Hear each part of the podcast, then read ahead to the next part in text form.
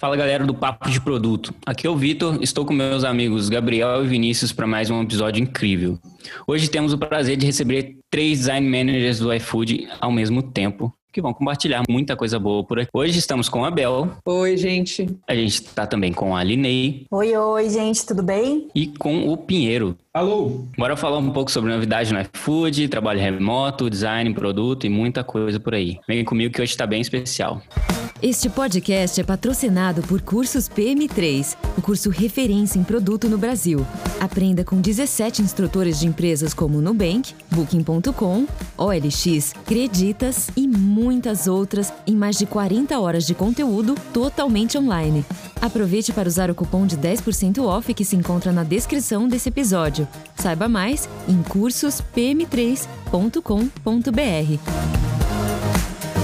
E pessoal, para começar, a gente já tem uma pergunta de praxe que é uma coisa que talvez a pergunta mais difícil desse podcast, que é como que vocês explicam o que vocês fazem para as pessoas ao seu redor, pais, mães, tios, o que que vocês fazem? Essa pergunta é bem engraçada, né? Porque normalmente nossos pais, tios, seja lá o que for, falar que a gente é da internet né? A gente é da internet e pronto. Ah, o que, que a Linei faz? Ela é da internet, gente. Ela mexe com as internet e é isso, sabe? É, muito, é meio difícil conseguir explicar. Mas eu tento explicar de uma forma mais biblioteconômica, porque eu sou formada em biblioteconomia, né? Então, eu, o que eu explico para eles é, gente, ó, Pensa que a gente tem um site, que a gente tem um aplicativo, que a gente tem, seja o que for, que seja virtual aqui, que a gente precisa organizar essas coisas aqui dentro da casinha. A gente faz isso, a gente organiza essa casinha, a gente organiza as informações, a gente deixa mais bonito para vocês entenderem é, melhor, para ser mais intuitivo, é, para vocês terem menos de dúvida quando vocês forem acessar o aplicativo. Então a gente cuida de organizar o melhor possível essas, essas informações e atender tudo o que vocês precisam. Então, forma assim, não consigo entrar em muitos detalhes com eles. eu tive uma sorte que meu pai é engenheiro de software, né? Então, meu pai é um pouco mais fácil explicar o que eu faço. Então, na verdade, eu comecei a mexer com, com produto, com software com meu pai, ele que me iniciou e me colocou no caminho quando eu era pequenininho. Então, para ele é mais fácil. Mas para minha mãe ficou muito mais fácil depois da novela, da Maria da Paz. Eu falei, mãe, eu, eu sou gerente de design a partir de restaurantes. Então, eu falei, mãe, eu faço um negócio que a Maria da Paz usa. Então ficou, depois da novela ficou realmente muito mais fácil, porque antes eu tinha que falar muito que eu trabalhava bom. no aplicativo do iFood. E aí eu falei, mas qual é o aplicativo que eu peço? Eu falei, então, não, tem um negócio que é Marketplace, que tem vários lados e tal. Agora, quando eu vou contar, eu falo, falo que é o, é o, trabalho no negócio que a Maria da Paz usa. Aí geralmente resolve uma frase que resolve. Eu vou na pegada do Matheus. Eu falo para minha mãe, mães, minha mãe usa muito o iFood. E eu falo, mãe, você tá vendo essa telinha? Você tá vendo onde tem o botão? Você tá vendo que tem um botão aqui? Tem uma ilustração, tem um tem uma telinha, uma caixinha, tudo isso que você interage, que você está mexendo até você fazer o pedido, é a gente que trabalha. Ela ainda acha que um dia eu vou aparecer de moto lá na casa dela e entregar o pedido, certeza. Mas aí eu meio que desapego e falo, não, mas eu faço a parte visual, sabe? Não é bem isso. E não é só a parte visual, mas a gente sabe, mas é o jeito mais fácil de explicar lá em casa? Bom, a gente sabe que representatividade super importante. A gente está conseguindo levar isso para as pessoas, as pessoas estão se conscientizando cada vez mais sobre esse tema. E eu queria perguntar para a Linei e para a Bel como que elas estão vendo a representatividade da liderança feminina dentro do mercado de design aqui no Brasil e como que é, isso é refletido dentro do iFood? Eu acho que esse, esse caminho é longo, né? Sobre lideranças, é, eu acho que de uma forma geral, liderança feminina dentro de tecnologia, né? Eu acho que a gente tem uma sorte de ter um espaço dentro do iFood, primeiro, para ser mulher, indiferente do contexto que você está e do que você está atuando, vários gerentes. Isso já é uma conquista, né? Porque a gente sabe que ainda tem várias mulheres em vários é, mercados que sofrem microagressões todos os dias no ambiente, que ainda tem que se colocar muito, se impor para se fazer ouvida. Isso é a primeira vitória. Agora, você está num espaço que no ponto de vista design, né, um, um espaço predominantemente masculino ainda. É, eu lembro que no passado já tem um, um tempo aí rodando, mas Antes, quando a gente não discutia tanto product design, quando a gente tinha diretores de arte digitais, né, atuando de uma forma digital, que a gente ainda nem trazia tanto a discussão de UX e UI, eram basicamente homens atuando. Qualquer iniciativa aqui para mostrar trabalho dos designers, você pode olhar na lista, assim, só tinha designers homens. E eu acho que quando eu vejo algumas iniciativas nesse sentido, ainda tem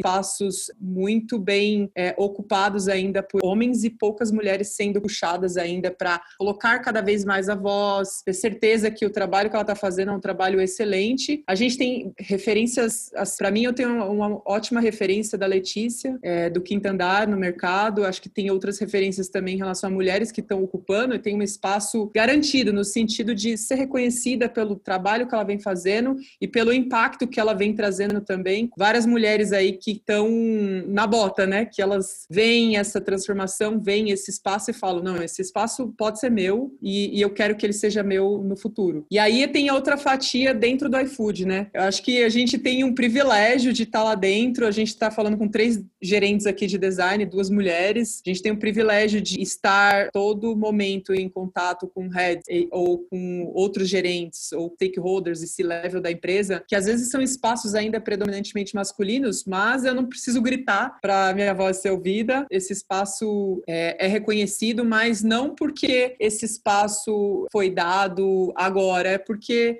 as pessoas estão vendo o talento, as possibilidades e, e, o quanto elas estão perdendo, considerando que elas não estão considerando a trabalho feminina como uma parte importante dentro do mercado de trabalho. Então, eu acho que é um processo, a gente está numa posição melhor, mas ainda tem bom chão pela frente aí, principalmente em tech também. É, eu concordo bastante com a Bel. Acho que quando a gente fala do, da área de tecnologia, é uma área ainda predominantemente masculina mesmo. Quando a gente fala, a Bel falou muito é, sobre as questões externas, mas quando a gente fala muito do iFood, eu vejo também que é genuíno a preocupação deles em mudar essa questão dentro do iFood, sabe? Não só na área de design, mas em qualquer área dentro do iFood. Agora eles lançaram uma nova iniciativa que se chama agora que são elas, onde eles estão fazendo é, mentorias com as mulheres seniors e especialistas é, e desenvolvendo essas mulheres para se tornarem líderes dentro do iFood. Então, isso para mim já me dá um quentinho no coração de que a gente está olhando para isso dentro do iFood, sabe? Tem isso, essa questão da, do que a Bel falou, de que a gente tem três design managers, nós temos duas mulheres, mas também quando a gente fala das designers leads, né, que são os coordenadores, a gente tem dois homens e cinco mulheres.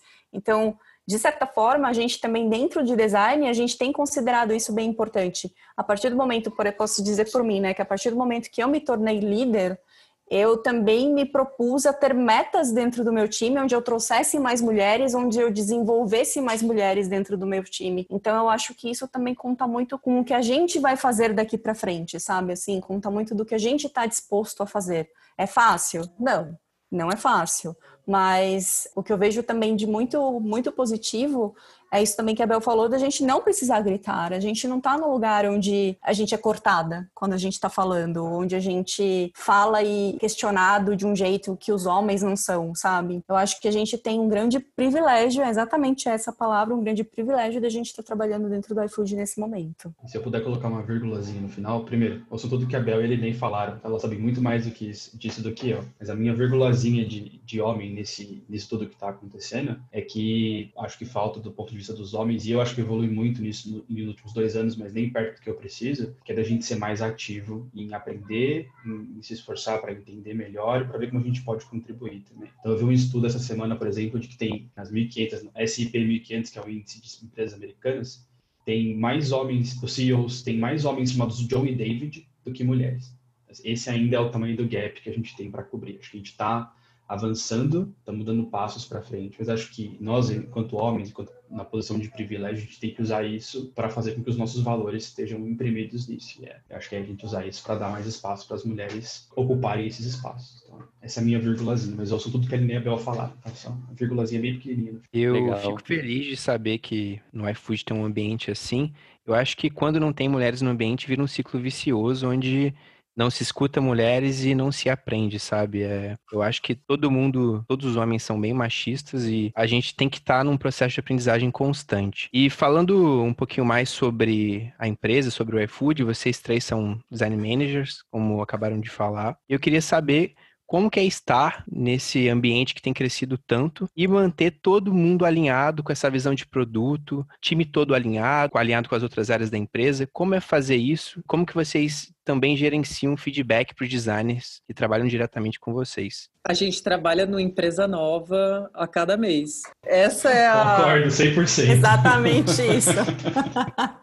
acho que muda muito, assim. Às vezes a gente trabalha, faz um projeto de visão e, e, essa visão que a gente colocou de médio prazo, ela se concretiza em seis meses. Então, esse ritmo, ele fala muito, né? Ele fala primeiro como que a gente transforma e transmuta um pouco os olhares que a gente tem sobre as verdades que a gente acha que tem, porque as verdades mudam tanto em relação ao negócio, quanto em relação a usuários, quanto em relação a comportamento, quanto em relação a como o mercado está agindo também em conjunto com isso, né? Porque se a empresa muda, o mercado reage, é uma, é uma bola. E como que a gente recebe também essa, essa reação em relação ao mercado? A gente tem um, um desafio super grande em relação a quando a gente fala de marketplace, os dois podem me ajudar muito mais, né?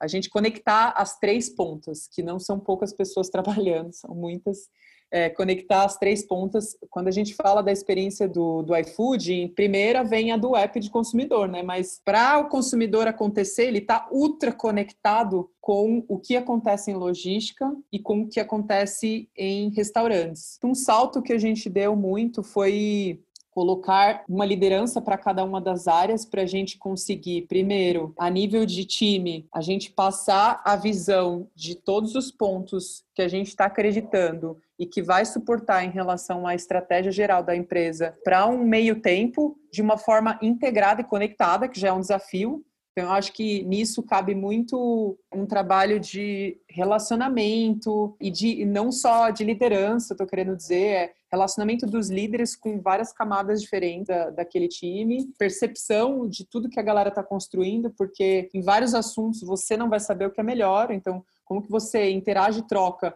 para você já ter visão de pessoas que sabem o que é melhor para determinados pontos e você conectar num, num, ponto central conectado também com a estratégia. Então, eu acho que no final das contas é muito importante transmitir depois essa comunicação única e que ela seja feita em conjunto com as áreas que se tocam, né? Com as áreas que fazem parte disso. Acho que é um é um caminho que a gente ainda vem aprendendo. A gente fez muito no passado a nível de, de área, né? Então a gente consegue fazer muito bem e muito bem conectado a nível de só área de consumidor, só área de restaurante, só área de logística. E hoje a gente tem feito um exercício muito maior, porque isso aumenta muito o nosso potencial, isso flui muito mais o conhecimento que todo mundo tem sobre os vários assuntos que a gente trabalha para a gente trazer como as três áreas. Então, acho que o, o principal é a gente precisa documentar, por mais que todo mundo tenha visão dos pedaços, né? Porque é um super esqueleto de pedaços diferentes, tem que ter uma coluna vertebral. E essa coluna vertebral pode ser uma apresentação, pode ser uma, um co-trabalho em conjunto, que seja de duas semanas, que seja de um mês, depende do,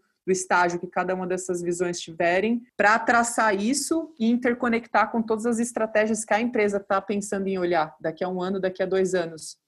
Mesmo que, se, se, às vezes, você não faz isso, os times atuam, mas eles não atuam conectando o impacto e vendo todas as outras pontas. Então, acho que isso é importante para a gente achar um, um fio condutor, uma coluna, assim, sabe? Uma história só. É, eu concordo bastante com a Bel, assim, acho que é, é uma empresa nova todo mês. Acho que e, e, às vezes é meio desesperador. Não? Você olha e fala, caramba, tudo novo.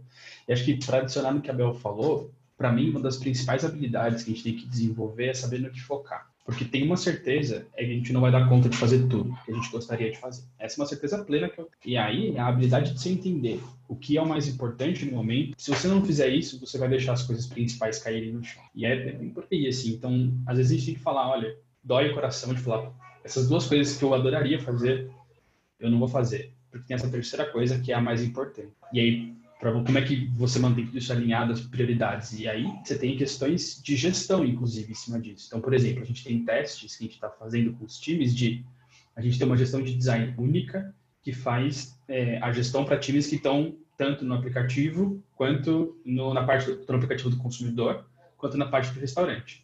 A gente tem outras gestões que é o que a gente fazia muito mais antes, que é a gente dá uma mesma coisa, por exemplo, mercado, e aí tem um time com a gestão da Bel olhando para o consumidor e um time com a minha gestão olhando para restaurante. E são experimentos que a gente faz para descobrir, porque eu também acho que não tem resposta certa. Essa é uma, uma das coisas que para trabalhar no iFood tem que deixar na porta. Né? Não tem verdade absoluta, não tem resposta certa. Tem o que funciona, e no iFood principalmente é o que funciona agora. Porque o que funciona agora pode ser que daqui seis meses não funcione mais. A gente sempre ir priorizando, entendendo o que funciona, experimentando e levando isso mais para frente. É, eu endosso bastante aí do que, do que a Bel e o Matheus falou. Sei lá, hoje a gente está fazendo uma coisa, amanhã essa coisa que a gente está fazendo já não é mais importante e já muda e a gente tem que, tem que ser muito resiliente, tem que ser muito maduro, entender que as coisas mudam mesmo muito rápido, mas essas coisas que mudam rápido têm o seu porquê. Então, assim, eu acho que é muito importante a gente entender esse porquê e esse porquê a gente levar pro, pro nossa equipe, assim, sabe? Só pra gente não chegar com, gente, mudou agora isso e, e pronto, acabou, sabe? Então, a gente tem que saber muito lidar com essa situação. O iFood é uma empresa de crescimento, assim, absurdo. Quando a gente olha o iFood de um, de um ano atrás para agora, é um crescimento que assusta até, sabe? A gente, a gente teve, teve aí a pandemia, a gente ficou esperando algum momento em que o iFood ia dar uma caída, ia dar uma declinada. Isso não aconteceu em nenhum momento, coisas que aconteceram, inclusive, fora assim do Brasil, nos Estados Unidos, na China, e a gente não teve essa experiência aqui. Então, para a gente foi uma grande surpresa, sabe? E lidar também com a pandemia nesse momento, com, é, logo que a gente entrou em quarentena, a gente teve que fazer muita coisa focada em Covid-19 também, que foi uma super correria. A gente, a gente simplesmente deixou tudo que a gente estava fazendo relacionado à meta, relacionado à estratégia da empresa para focar nisso. Então, cara, é uma empresa ali. Eu falo que a gente quando eu vou descrever ele, Ney, como que é ali, o seu dia a dia? Cara, é trocar o pneu com um carro andando. É essa, é essa, é essa pegada, assim, sabe? O iFood. Então, você vai ali e troca o pneu com o carro andando, cara. Se você não conseguir, não tá no, não é no iFood, sabe? O seu lugar, assim, basicamente isso. Sobre a questão de feedbacks, né, que vocês perguntaram também, no iFood a gente tem alguns ritos, né, que a gente mantém dentro das equipes, né? Então, a gente tem alguns ritos que são os one-on-ones que a gente mantém com cada um da nossa equipe. A gente tem a avaliação de desempenho, a gente tem o PDI, que é o plano de desenvolvimento individual de cada um dos nossos colaboradores. É, e sem contar também que a gente tem ali os feedbacks ali na hora mesmo. Aconteceu alguma coisa, a gente já vai, já fala, e gente, não, isso aqui não, ou não, ó, bacana, legal. A gente tenta sempre comemorar ao máximo os nossos milestones, seja pequenos ou médios ou grandes, mas a gente sempre tenta comemorar o máximo possível.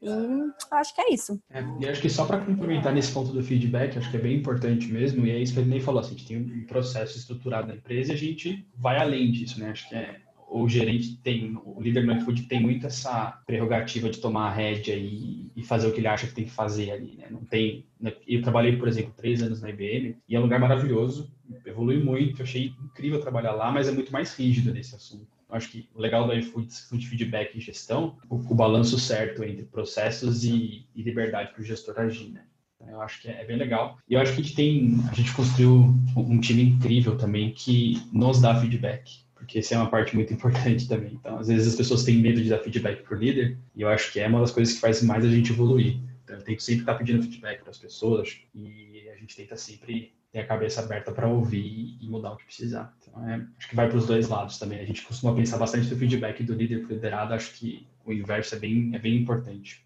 principalmente para o líder se desenvolver. Em relação a isso também, até hoje eu não sei o que é o iFood, cara. Porque desde que eu entrei, só mudanças ah, insano. Ah, eu, quando entrei, eu, eu fiquei sabendo que era insano e agora eu tenho certeza que é insano e eu digo que é insano agora para todo mundo. É isso.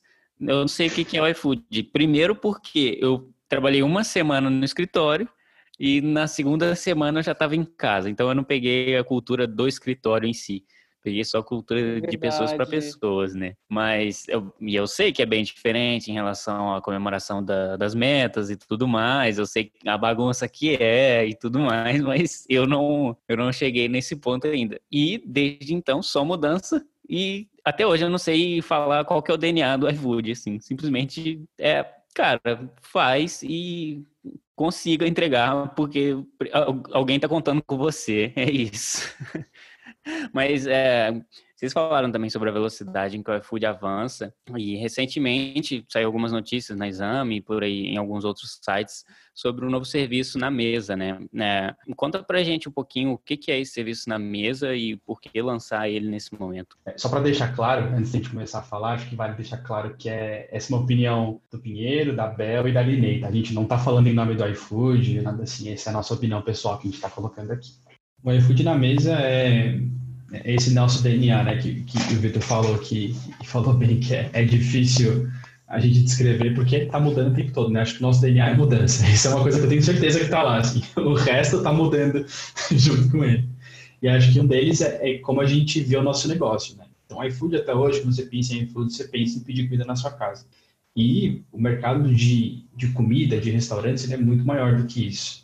É, e esse é, é, algo que a gente já vinha pensando, trabalhando, namorando essa ideia de, de ir além do delivery, mas com a pandemia a gente viu muito uma oportunidade de usar isso para trazer benefícios para os dois lados ali, né? Então o iFood na mesa é o nosso primeiro passinho fora do, do delivery clássico. A gente faz, faz delivery de vários, de vários modais. A gente faz as comidas que a gente sempre pede, né? De pizza, de hambúrguer, de marmita. A gente tem mercado. E agora a gente está botando um pezinho no não delivery que é essa parte de você, o iFood na mesa, então, só para arredondar o papo para explicar, ele, você vai no restaurante e com o seu celular você pode pedir no iFood naquele restaurante. Então, você pede e o pedido vem até você, você meio que faz toda, você pode pagar pelo aplicativo, você faz toda a transação com o restaurante por meio do aplicativo. E é um produto que a gente está em aprendizado constante. Então, a gente lançou agora uma primeira versão, que a gente já está testando, tem matéria é, na Exame, o Jason, que é o líder de negócio desse produto, falando mas é um aprendizado constante, assim, é, é a loucura que, que o Vitor estava falando, é, é a mesma loucura na mesa. Toda semana a gente tem, a gente testa várias hipóteses, a gente acha que essas três coisas são que vão alavancar o produto de teste e descobre que estava completamente errado, dá tudo de novo e testa mais três coisas. Então, especialmente por ser um produto novo, tá, inclusive no ritmo bem acelerado. E, e o momento é isso, assim, é, acho que nessa retomada tem uma oportunidade das pessoas mudarem um pouco os hábitos. E aí tem várias questões. A questão de segurança, né? Quem está pedindo poder interagir com o cardápio sem ter que pegar um cardápio de papel, poder fazer isso no próprio celular. Tem a questão de o garçom não precisa estar tão presente ou tão próximo ali, os pedidos já são feitos, então ele funciona mais como mediador e resolutor de problemas. E tem a questão para o restaurante de a gente tentar encontrar maneiras de aumentar a eficiência dele. Então, dá para imaginar que com um sistema desse reduz bastante, por exemplo, o erro de eu pedir feijão sem bacon e o feijão veio com bacon. Porque você faz seu pedido, você revisa seu pedido e vai para a cozinha do jeitinho que você escreveu. É óbvio que ainda pode ter erro, pode não ler na comanda, não está bem configurado a impressora, mas a ideia é tentar reduzir bastante disso também. É, a gente tem uma base e a gente Hoje a gente é um produto que a gente movimenta assim uma boa fatia do mercado de food no Brasil. A gente hoje atende dezenas de milhares de restaurantes diferentes na nossa plataforma e a gente tem vários milhões de usuários acessando e pedindo nossos, nosso é, e pedindo no nosso app todos os meses. Então, quando a gente fala sobre o na mesa, quando a gente fala sobre o caminho que o iFood toma de uma forma geral, eu acho que a gente quer impactar muito mais dentro desse mercado, quer crescer e dar muito mais oportunidades, não só dentro do delivery, né? Então, quando a gente pensa um pouco em caminhos que eles saem um pouco fora do food delivery, é porque a gente quer se tornar hoje o app que você pensa para quando você pensa comida. Quando você pensa comida no lugar, quando você pensa comida para pedir em casa, quando você pensa para retirar, o que a gente vê dentro disso tudo, o quanto que a gente pode oferecer um pouco da praticidade e das oportunidades que a gente gera para essa base para todos os outros mercados, mercados muito maiores, que foi o que o Matheus falou. Então, esse, esse DNA aí é, é um DNA food total. Food no delivery, food em vários outros aspectos, e a gente trazendo o marketplace para mais próximo da gente em várias outras verticais. De fato, as notícias correm, as publicações no LinkedIn é, e as conexões que a gente vai fazendo ajudam muito para isso acontecer. E hoje, por conta da pandemia, o iFood está sendo uma das empresas mais elogiadas sobre o trabalho remoto. E eu queria que vocês contassem um pouco sobre como foi esse processo de mudança e como que vocês conseguiram gerar esse impacto positivo e em tão pouco tempo e nesse cenário tão desafiador. É, olha, eu vou te dizer que a gente tem uma sorte muito grande da gente ter o Vit hoje como responsável pela área de people dentro do iFood. Eu acho que ele foi um grande divisor de águas nisso tudo, assim, sabe? Desde quando a gente entrou em, em quarentena, que a gente ficou em casa, eles já começaram a mudar absolutamente tudo a forma como a gente trabalhava, assim. Então, as ferramentas que a gente usava no dia a dia já se tornou que eram uma para algumas pessoas, outra para outras pessoas, já se tornou a mesma para todo mundo. Então, todo mundo usa Slack hoje, todo mundo é, se conversa pelo Slack hoje. Além de, de se preocupar sempre com o nosso bem-estar, no sentido de você tem cadeira, você tem mesa, você precisa de alguma ajuda. Então, é, tudo relacionado a isso, eles disponibilizaram para a gente algum tipo de ajuda. Em questão também a gente, eles disponibilizaram para a gente também, inclusive, acesso a psicólogos para a gente, para nossa família. É, eles liberaram de uma forma super bacana para a gente utilizar uma vez por semana. É, isso tem ajudado muito algumas pessoas lá dentro. A gente está num momento que está muito difícil, né, gente? Porque eu, no meu caso, eu tenho uma filha de um ano. Trabalhar de casa com uma filha de um ano. E não é que eu estou trabalhando de casa por escolha minha, né? Eu estou trabalhando de casa porque a gente está vivendo um momento muito complicado nesse momento. Então, não é fácil, não é, mas assim, eu sei que eu tenho do iFood o apoio que, que, eu, que for necessário para isso, sabe? Então, isso me deixa bem tranquila. E eu acho que é, o que ele nem falou é um ponto muito importante, às vezes a gente tem essa noção de que as empresas são esses organismos amorfos que sentam numa cadeira em algum lugar. Mas não, a empresa é um bando de gente trabalhando por um, por um objetivo. Para quem leu Sapiens, é, muito, é um livro muito legal, uma recomendação boa, porque ele fala que é, a gente, enquanto ser humano, nossa grande diferença do resto do mundo animal inteiro é que a gente consegue acreditar numa coisa que não existe juntos. Então, a iFood fim das contas, não existe. Ele é um CNPJ, é um número, está num banco de dados em algum lugar do Brasil. Mas a gente se identifica com isso, e as pessoas que trabalham lá se identificam com isso. Então, acho que é, no final, a gente conseguir fazer isso tão bem como a gente fez, em tão pouco tempo, são as pessoas que trabalham no iFood que são incríveis. É uma coisa que eu tenho muito orgulho de fazer parte. Porque, como a Aline citou, tem o Gustavo Vitti, que é o nosso VP de People, que teve uma resposta super rápida e o time todo, as BPs que trabalham com a gente no dia a dia para ajudar na gestão do time também, assim, não tenho nem palavra para descrever o quanto elas ajudam a gente no dia a dia. O ingrediente secreto para isso ter acontecido como aconteceu é as pessoas que a gente tem no iFood são pessoas incríveis, é um time que eu nunca vi em lugar nenhum e é Assim, é um prazer poder contar com essas pessoas no dia a dia e saber que se tiver um problema elas vão resolver, não vão ficar arrumando desculpinha ou isso, aquilo. Todo mundo tá lá com um pensamento que é vamos resolver o problema, vamos pensar nas pessoas como, como seres humanos e, e ajudá-las. Mas as ferramentas ajudam também, né? Veja bem, eu não falei que elas não ajudam. Se não fosse pelo Figma, gente, graças a Deus tem Figma. Imagina não, acho... ser um esquete da vida. Jesus. gente, ia dar muito trabalho, muito. Haja download, haja versão. Eu acho que as ferramentas, acho que, lógico, tem todo o ambiente da empresa para ser criado para quarentena, né? Tá todo mundo sob alerta, não sabe o que vai acontecer, meu Deus, todo mundo enclausurado de repente. Então, isso eu acho que é, foi super importante para a gente se tranquilizar de casa, trabalhar com a cabeça boa, não vai acontecer nada de errado. Mas, fundamental, rotinas então, acho que o Syncs com o time ajudou muito. A gente já tinha, mas é uma.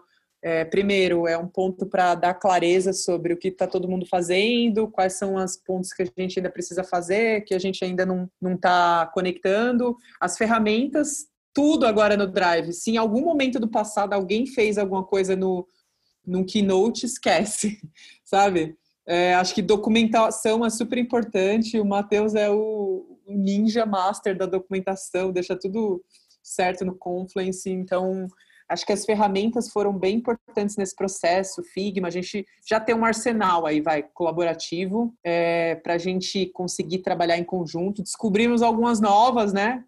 a Miro para fazer brainstorm coletivo, várias outras ferramentas aí legais é, de retro e etc. Então, acho que as ferramentas são fundamentais para a gente documentar, para a gente fazer em conjunto, colaborar, porque esse é um, é, é um ponto super importante para a gente, né? A gente não faz nada sozinho. E aí eu acho que é criar um ambiente. A terceira coisa que eu diria é uma coisa que é, ninguém ia ensinar para a gente. Acho que a gente aprendeu sozinho o quanto que a gente ficou vulnerável e o quanto que a quarentena mexeu com a gente. Então, é importante também criar essas dinâmicas aí para o time se relacionar. Só falar besteira. Um dia desse a gente marcou um encontro para a gente trocar ideia e jogar bingo online. Então acho que isso é importante também, assim, sabe? Porque antes a gente tem um cafezinho, né? Ai, vai lá, toma um cafezinho, conversa aí, como é que estão as coisas? Tem happy hour, ficava até tarde, pegava a geladeira da iFood lotada de cerveja. Isso rolava muito. Agora, como que a gente recria também os espaços de troca e de lazer e de diversão? Porque se a gente não cria conexões, o senso de time é super importante com essas conexões. Se a gente não cria conexões e está todo mundo só no trabalho, trabalho, trabalho, trabalho, aí a gente também se desconecta em outros aspectos que são importantes para a gente fluir bem. Então, acho que um apanhado geral seria esse. E acho que depois de tudo que vocês falaram sobre o iFood, sobre a forma como a empresa trata as pessoas, sobre como as pessoas colaboram, utilizam bem as ferramentas, provavelmente quem está ouvindo está com Spotify, Apple Podcast em segundo plano e está lá na página de vagas agora olhando. E eu queria saber como que são os processos seletivos para designers no iFood e como que vocês fazem para encontrar a pessoa certa para o que vocês estão procurando, o que vocês estão precisando naquele momento? Eu acho que esse é o, é o principal trabalho de um líder, né? É montar o time e começa escolhendo é, as pessoas certas para entrar pro, o time, né? Então, eu acho que, assim, temos vagas, tá? Então, você está ouvindo esse podcast é, agora, no, no mês de agosto, a gente está com várias vagas abertas, está precisando muito de gente que está afim de transformar, que está afim de fazer diferente, que tem a cabeça aberta. E falando um pouquinho do processo, acho que a gente tem, a gente vai sempre, não é, se você olhar o processo de dois anos atrás, ele é diferente do de hoje, e com certeza amanhã a gente vai estar tá mudado, mas assim, tentar colocar em linhas gerais. Primeiro, a gente sempre conversa com as pessoas, então a ideia é a gente ter um primeiro palco inicial para entender é, quem é você, o que, que você gosta do ponto de vista de, de design, né? do ponto de vista de que, que linhas você segue, o que, que você leu, que, quais são as suas opiniões para alguns assuntos, é, o que, que você acha que é trabalhar com design, porque tem muito dessa coisa também da, da pessoa se sentir bem na empresa. Né? A gente sempre olha, tipo, ah, o iFood quer encontrar as melhores pessoas, mas também a pessoa tem que se sentir bem no iFood. Tem gente que não vai se sentir bem no iFood, e tudo bem, é um ritmo diferente. Né? Eu estava eu tava lendo essa semana um livro sobre isso, ele fala que se você olhar, por exemplo, pegar outros exemplos que estão, são fora da Facebook e a Apple, são duas empresas incríveis, mas com filosofias de design completamente diferentes. Na Apple, é, a vírgula tem que estar tá no lugar preciso. Enquanto no Facebook, eles, vale, eles dão valor muito mais para a capacidade que você tem de ser rápido, de criar mais, de evoluir mais rápido. Então, são filosofias diferentes, nenhuma está certo ou errado. Você tem que olhar para você e falar, tá bom, qual eu gosto mais? E a mesma coisa quando a gente conversa com a pessoa no iFood. E aí, dado esse primeiro, esse primeiro encontro que a gente tem com, com a pessoa que está se candidatando, a gente vai quase sempre por um case. E aí é meio que a gente tentar entender como a pessoa pensa, como a pessoa trabalha. E também tem, o Victor passou por isso, eu estava lá no case do Victor, e a pessoa fica bem nervosa, né? Esse é um momento muito de ansiedade, a pessoa tem muito de expectativa e a gente também tem. Então esse é um momento também que a gente quer que a pessoa, não é que ela entregue um trabalho perfeito, acho que quem faz um case de cinco dias no trabalho perfeito é, é alienígena, assim, não tem como, impossível. Mas o que a gente quer saber ali é, em pouco tempo, em uma semana que a gente está com a pessoa fazer isso nos finais de semana, no horário livre, normalmente combina próximo disso, é como é que você pensa, como é que você trabalha.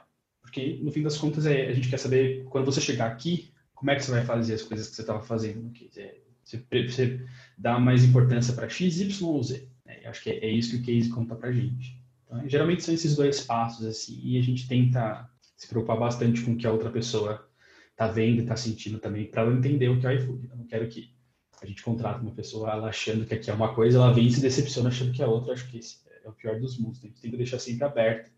E aí, nossa, o nosso case, a gente tenta ser mais ou menos uma design review. Então, a pessoa senta, a gente faz meio que uma design review dela no meio do case, aí, que é criticando, perguntando. Lembrando que são problemas hipotéticos, né? A galera sempre pergunta pra gente, ah, é problemas reais do iFood não são problemas reais. Se você resolver os problemas reais do iFood, isso é maravilhoso. Aí você passa direto na porta da compra, nem precisa perguntar. Mas é, acho que tem dois critérios. A gente tem visões assim de design. E eu acredito que o design dentro do iFood ele tem uma visão às vezes diferente do design do mercado.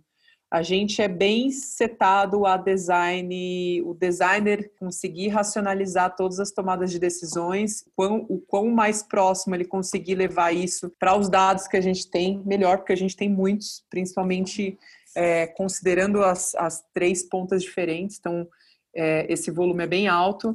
A responsabilidade do design, eu acredito que o, o, ter um bom visual é um conhecimento meio, é uma entrega meio implícita de todo designer, entregar com qualidade, fazer soluções e entregas com qualidade. Mas antes disso, é o quanto que você colaborou e criou em conjunto, porque para um produto, o produto, qualquer produto é cross por natureza. Qualquer frente que você vai trabalhar, ela vai cruzar com outras áreas. Então, o quão colaborativo ou aberto você foi para ouvir, né? E ouvir, às vezes, de diferentes contextos, contextos que saem um pouco é, do seu ambiente ali. E o outro ponto é o quanto você consegue embasar a tomada de decisões e racionalizar elas. Isso é super importante. Às vezes, uma solução de design e uma solução incrível de design, a gente foi fazer uma mudança no produto essa semana e a gente fez uma mudança de texto e a gente reduziu 38% o número que a gente estava querendo impactar. Então, às vezes, a solução de design é essa. A solução de design é falar assim, ó, dentro desse contexto, com a, a perspectiva aqui, a gente pode considerar uma mudança só no título dessa feature aqui para a gente entender o impacto, medir e tirar insumos para o que a gente vai fazer mais para frente. Então, para mim, isso é um dos pontos super considerados dentro do iFood e duas características que a gente olha bastante quando a gente está olhando para fora para contratar. Quando você é, comentou que o case não era real, eu fiquei rindo mentalmente aqui. Eu acho que o Vitor vai lembrar disso. Mas uma vez a gente viu um desabafo no LinkedIn de um rapaz super bravo com as empresas que passam cases reais para solucionar problemas reais. Eu não sei se o Vitor vai lembrar disso, mas o cara fez um baita desabafo dizendo que as empresas passam cases reais para meio que ter um job de graça, assim. Eu, eu lembro disso com muito carinho e dou risada. A, parte de a gente, pegou... fala sempre isso, porque não é real. Não, totalmente contra. Totalmente é. contra. Tô até pensando aqui, será que esse cara não foi eu? Porque eu lembro que teve uma época aí, quando eu tava procurando um, um trabalho, eu escrevi no Medium um texto sobre isso, assim, sabe? Falando exatamente hum. sobre isso. Gente, esse cara sou eu. Achei que é. Porque, meu, tipo, é impressionante, né? Passava um problema enorme para você para resolver um negócio que você fala super complexo. Como que eu resolvo isso sem saber números? Como que eu resolvo isso sem conversar com negócios? Como impossível, sabe, cara? Assim, então, eu tô pensando aqui, de repente foi eu que escrevi lá, hein? Pode ser, hein? Como confundir meu nome Elinei com homem, pode ter sido que sou eu aí, aí nessa treta toda. Mas bem Mas... legal vocês compartilharem um racional de um case desse, hum. bom que quem tá ouvindo entende que não é para resolver um problema do iFood, e sim para entender a forma de pensar. Para dar um exemplo mais claro, a gente em restaurantes, por exemplo, pegou um, um problema que a gente já tinha resolvido. Então, se, se a pessoa tivesse. A gente mudou agora, né? Porque algumas pessoas conseguiram acesso à ferramenta do restaurante e elas viram como a gente tinha resolvido e isso acabou impactando em como. Então, assim, o pessoal que foi muito além do que esperava, que foi lá no restaurante, sem a gente falar nada, foi, falou com o restaurante, já viu a tela e falou: Mas peraí, tá diferente do que eu recebi aqui. Então, viu a solução que a gente tinha feito no final das contas. Então, a gente tenta sempre pegar ou uma coisa que a gente já resolveu, né? Ou uma coisa que é, a gente não pensa em resolver, ou problema que a gente. Ou fictício mesmo, né? É. Ah justamente para não job de graça não é legal, né? Não parece, Sim, não parece muito ético. É. Eu acho que o mais importante também desses cases que a gente aplica, só pegando um, um gancho aí no que o, o Matheus falou, a gente entender mais o processo mesmo, né? O processo, o processo que o designer usa para chegar onde ele chegou. Não precisa nem sempre ter uma tela no final, sabe? Assim, eu acho que a gente entendendo o racional, entendendo o processo, por que, que foi feito aquilo, por que, que você chegou nessa conclusão é, é uma das dando dica aqui, né? Já tipo é, é uma das coisas mais importantes assim para gente. Uma coisa também até uma curiosidade. Sempre que eu entrevisto alguém, uma coisa que eu pergunto sempre é quem é você na vida real, assim, fora do seu trabalho? O que que você gosta de fazer? Eu acho que isso de certa forma, cria uma conexão, sabe? Então, já conheci pessoas que, sei lá, eu faço crochê, vendo crochê, sabe? Assim, no, eu tenho um, um, perfil no meu Instagram que, que eu vendo as minhas pinturas. Eu, eu acho incrível a gente conhecer esse outro lado, sabe, assim, das pessoas. Então, eu tento, de certa forma, não focar só no nosso dia a dia ali do trabalho e tal, mas entender quem é essa pessoa que vai, que está interessada e que quer trabalhar com a gente, sabe? Eu acho isso, isso bem bacana. Eu acabo descobrindo grandes figuras aí no meio do caminho. É legal esse fator, né? De, de conhecer a pessoa pelo que ela é fora do trabalho também, né? Agrega demais, eu acho, até no dia a dia que a gente tem. Porque em muitos cenários a gente acaba vivendo mais tempo com as pessoas que a gente trabalha do que com as pessoas que estão com a gente na nossa casa. Então é super importante a gente conhecer também como ela age no dia a dia, na pressão, é, com os hobbies que ela tem. Super legal esse, esse ponto que você citou agora, Aline. Sim, eu curto muito, acho muito legal, muito importante. Eu queria colocar um disclaimer aí, que o Matheus falou que eu fiquei nervoso no meu case. Eu não estava nervoso, eu só estava difícil de subir a escada. Por algum motivo, não sei qual, minha visão ficou preta, assim, não sei. Não é nervosismo isso, bobeira isso. Normal, isso acontece qualquer hora, gente. Normal. É, mas Quem o Vitor mandou né? benzão no case. É, Vitor mandou benzão no case, não é à toa que, que tá no time hoje, né? Mas estava nervoso.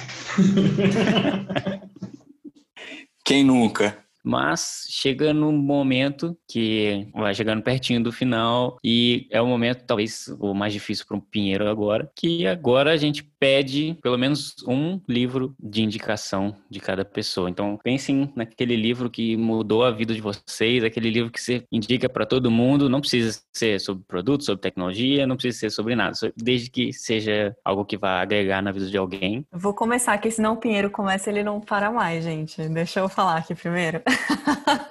Tem um livro, foi um livro que eu li no início desse ano, e ele se chama, a gente falou, né, sobre liderança feminina, e tem um livro que me marcou muito, que se chama Faça Acontecer, da Sheryl Sandberg, ela é CEO do Facebook. É um livro maravilhoso, é um livro maravilhoso, é uma mulher, assim, poderosíssima e que você vê o tanto de perrengue que ela já passou no dia a dia dela, e ela traz questões super importantes que nós mulheres vivemos todos os dias, sabe?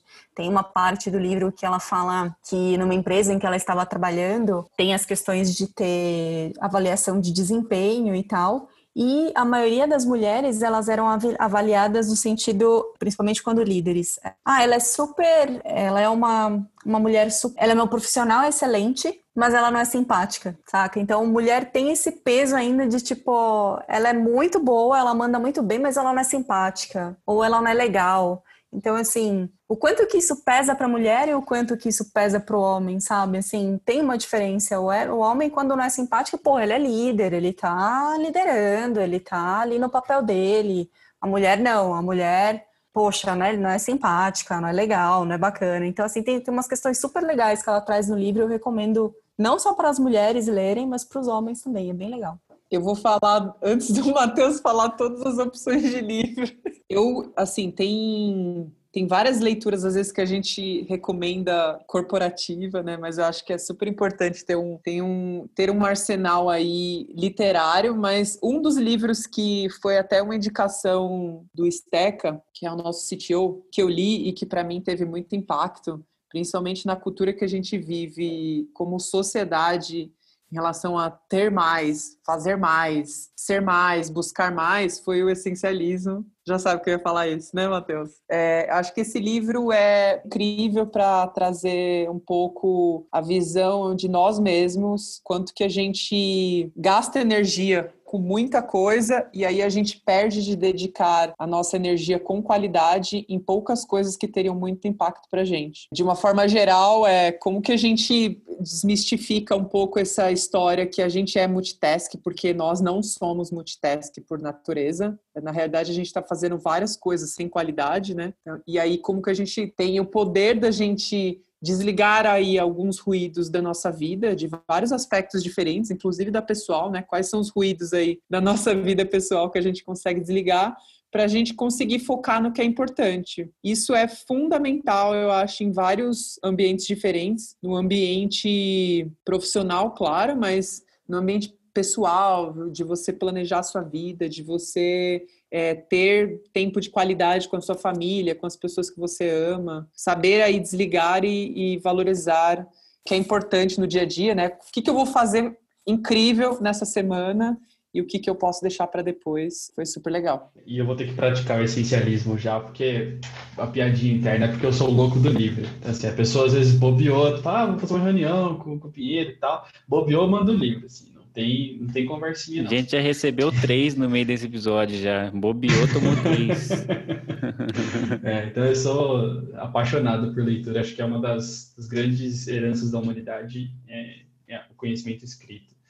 E é difícil praticar essencialismo. Aqui tem que recomendar um, que foi um que transformou a minha vida no ano passado, que é o passatempo. Depois que, que eu me tornei gestor, uma das principais dificuldades que eu tinha era conseguir ter tempo para trampar. Porque a gente faz reunião, resolve problemas, sei que, e quando você vê, acabou o dia, você, tra você trabalhou muito, mas não fez nada. Então, o Faça Tempo tem um monte de dica prática de como é que você se mantém focado, energizado para fazer essas coisas. E, e o bom é que é prático. Então você pega o livro, escolhe três, quatro coisas para fazer, faz, vê que sua vida muda radicalmente. E aí uma delas que acho que é a minha favorita, para você bloquear o seu calendário para trampar, para fazer as suas coisas, para você trabalhar nos seus projetos, o que é importante. Então eu, por exemplo, bloqueei minha agenda das oito e meia até uma e meia da tarde, que para o tempo de trabalhar e almoçar com calma. Às vezes eu dou uma escorregada, marco uma reunião na quarta de manhã ali, mas é, 90% das vezes eu tento me manter. Esse é, é meio... Mas é difícil escolher um, viu? Eu tive que praticar essencialismo mesmo ali, porque eu endosso a recomendação da Linei e da Bel também. São dois livros excelentes. Ótimas indicações, eu não conhecia nenhum deles. Já está aqui na minha lista. E pessoal, como o Vitor falou, a gente está chegando no finalzinho do episódio e a gente sempre gosta de deixar um espaço aberto é, para o nosso convidado dar um recado final. E nesse caso, como nós temos três convidados, queria que vocês dessem um recado final para quem trabalha com produto, para quem está ingressando na área. Palavra com vocês, sintam-se à vontade. Bom, eu vou começar então. É, primeiro recado é vagas.ifood.com.br barra carreiras. a gente tem, estamos precisando muito de gente para trabalhar lá e a gente quer bastante gente para conversar com a gente, para conhecer, para se apaixonar tanto quanto a gente é apaixonado. E o segundo, acho que vai de encontro com, com os livros. Acho que é a gente continuar. Nosso, nossa área é uma área de produto e design, uma área muito nova, né, comparado com outras áreas. Então, não tem uma faculdade para ser PM ou para ser designer de produto digital, né, como, a gente é, como a gente é hoje. Talvez tenha uma pós-graduação, tem alguns cursos aparecendo, mas acho que é, esse é, pelo menos para mim, foi aí o principal ponto. É, a gente tem que se manter procurando sempre aprender mais, buscando referência, livro, artigo, pessoas para seguir, pessoas para conhecer melhor e, e o trabalho delas, é claro. E eu acho que é isso que, que é uma qualidade importante para um designer hoje. Quanto mais ele está buscando essas coisas, mais ele está procurando, se informando e aprendendo e desafiando o conhecimento que a gente tem, mais ele está contribuindo para a nossa disciplina. E eu acho que, só para deixar aí minha última vírgula, o trabalho que vocês estão fazendo aqui com o podcast, eu ouvi outros episódios, ouvi com o Richard, que é um amigo querido meu, mandei mensagem para ele e falei, oh, tô te ouvindo aqui, falar um monte de, de coisa da Volkswagen. Eu sei que ele era maluco por carro, tá no trabalho do sonho dele.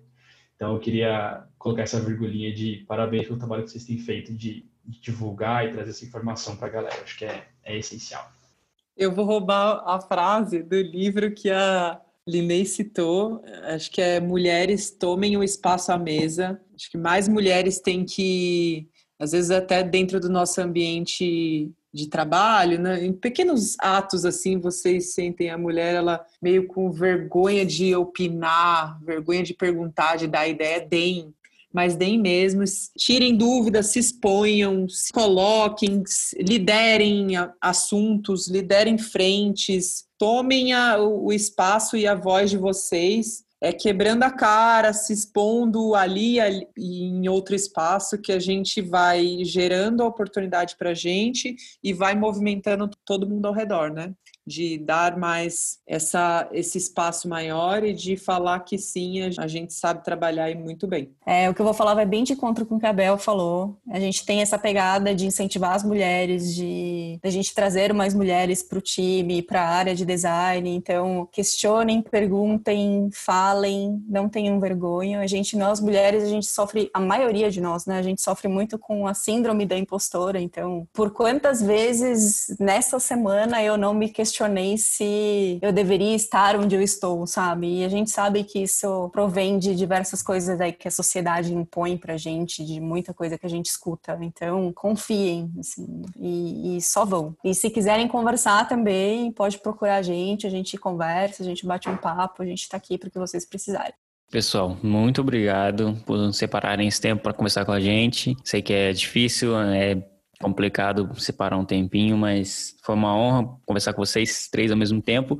Muito obrigado mesmo. Esse episódio ficou incrível, cheio de conteúdo. É, com certeza vai ajudar bastante gente. Muitas pessoas vão se espelhar em vocês, principalmente Bel e Linei. Então, vocês estão de parabéns pelo trabalho que vocês fazem e com certeza vocês são um espelho para mim, que eu quero chegar onde vocês estão. Então, continuem, vocês fazem um ótimo trabalho. E é isso. Muito obrigado.